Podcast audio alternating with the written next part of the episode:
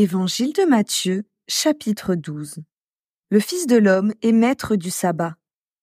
Peu de temps après, Jésus traverse des champs. C'est un jour de sabbat. Ses disciples ont faim. Ils se mettent à arracher des épines et ils mangent les grains. Quand les pharisiens voient cela, ils disent à Jésus, Regarde ce que tes disciples font. Le jour du sabbat, c'est interdit. Jésus leur répond, Vous n'avez pas lu ce que David a fait? Un jour il avait faim et ceux qui étaient avec lui avaient faim aussi. Il est entré avec eux dans la maison de Dieu, et ils ont mangé les pains qui étaient offerts à Dieu. Pourtant, ils n'avaient pas le droit d'en manger, ni David, ni ceux qui l'accompagnaient. Seuls les prêtres avaient le droit d'en manger. Ou encore, est-ce que vous n'avez pas lu ceci dans la loi? Le jour du sabbat, les prêtres dans le temple ne respectent pas le repos du sabbat? Pourtant, ils ne sont pas coupables. Mais je vous le dis, il y a ici quelque chose de plus important que le temple. Vous avez accusé ces hommes qui ne sont pas coupables. En effet, vous ne savez pas le sens de cette phrase des livres saints.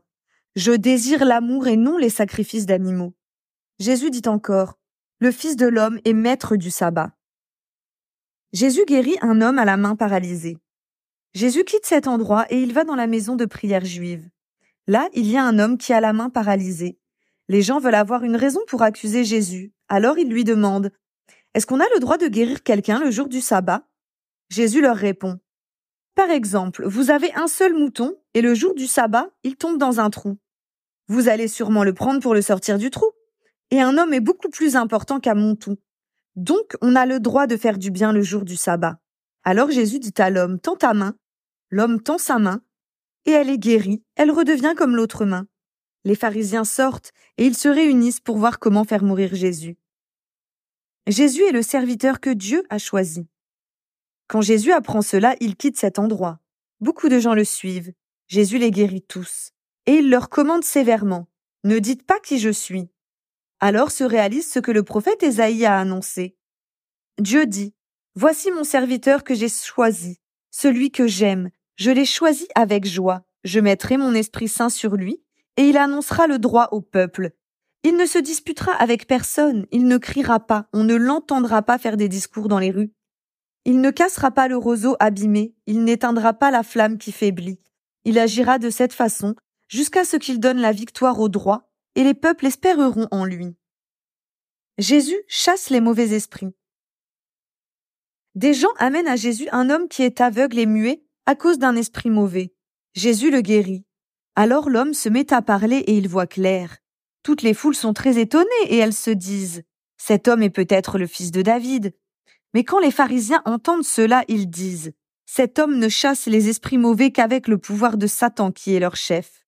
Jésus connaît leurs pensées et il leur dit Quand les habitants d'un royaume font la guerre entre eux, ce royaume est détruit. Quand les gens d'une ville ou d'une famille se battent entre eux, cette ville ou cette famille ne peut pas continuer à exister. Si Satan, l'esprit du mal, chasse l'esprit du mal, il est en guerre contre lui-même. Alors comment son royaume peut-il continuer à exister? Vous dites c'est Satan qui lui donne le pouvoir de chasser les mauvais esprits. Mais alors, qui donne à vos amis le pouvoir de chasser ces esprits? Ainsi vos amis eux-mêmes montrent que vous avez tort. Mais moi, c'est l'Esprit de Dieu qui me donne le pouvoir de chasser les esprits mauvais. Le royaume de Dieu est donc arrivé jusqu'à vous? Quand quelqu'un veut entrer dans la maison d'un homme fort et prendre ses richesses, il doit d'abord attacher l'homme fort. Alors il pourra tout prendre dans la maison. Celui qui n'est pas avec moi est contre moi, celui qui ne m'aide pas à rassembler le troupeau, il le fait partir de tous les côtés. C'est pourquoi je vous le dis. Les gens recevront le pardon pour tous leurs péchés et pour toutes leurs insultes contre Dieu.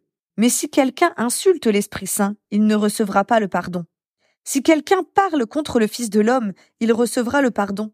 Mais s'il parle contre l'Esprit Saint, il ne recevra pas le pardon, ni dans cette vie, ni dans la vie qui va venir.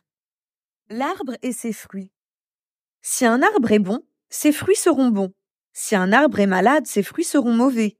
En effet, on reconnaît un arbre à ses fruits. Espèce de vipère, vous êtes mauvais.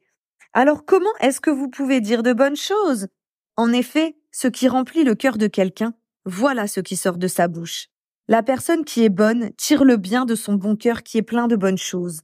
La personne qui est mauvaise tire le mal de son cœur qui est plein de mauvaises choses. Oui, je vous le dis, le jour où Dieu jugera les gens, ils devront rendre compte de toutes les paroles inutiles qu'ils ont dites. En effet, c'est d'après tes paroles que Dieu dira si tu es innocent ou coupable.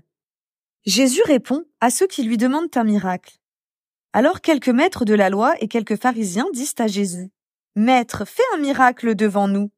Jésus leur répond, Les gens d'aujourd'hui sont mauvais et infidèles à Dieu. Ils demandent un miracle, mais les gens verront un seul miracle, ce qui est arrivé au prophète Jonas. Oui, Jonas a passé trois jours et trois nuits dans le ventre du grand poisson. De la même façon, le Fils de l'homme passera trois jours et trois nuits dans la terre. Les gens de Ninive vont changer leur vie quand ils ont entendu Jonas. Et il y a ici quelqu'un de plus important que Jonas. C'est pourquoi quand Dieu jugera les gens, les habitants de Ninive se lèveront en face des gens d'aujourd'hui et ils les accuseront. La reine du pays du Sud est venue du bout du monde pour entendre les paroles pleines de sagesse de Salomon. Et il y a ici quelqu'un de plus important que Salomon. C'est pourquoi quand Dieu jugera les gens, la reine du pays du Sud se lèvera en face des gens d'aujourd'hui et elle les accusera. Le retour de l'esprit mauvais. Quand un esprit mauvais est sorti d'une personne où il habitait, il va et vient dans des endroits secs. Il cherche un lieu pour se reposer mais il n'en trouve pas. Alors il se dit, je vais retourner dans ma maison que j'ai quittée. Il y retourne, il voit que la maison est vide, balayée, bien arrangée. Il va donc chercher sept autres esprits encore plus mauvais que lui.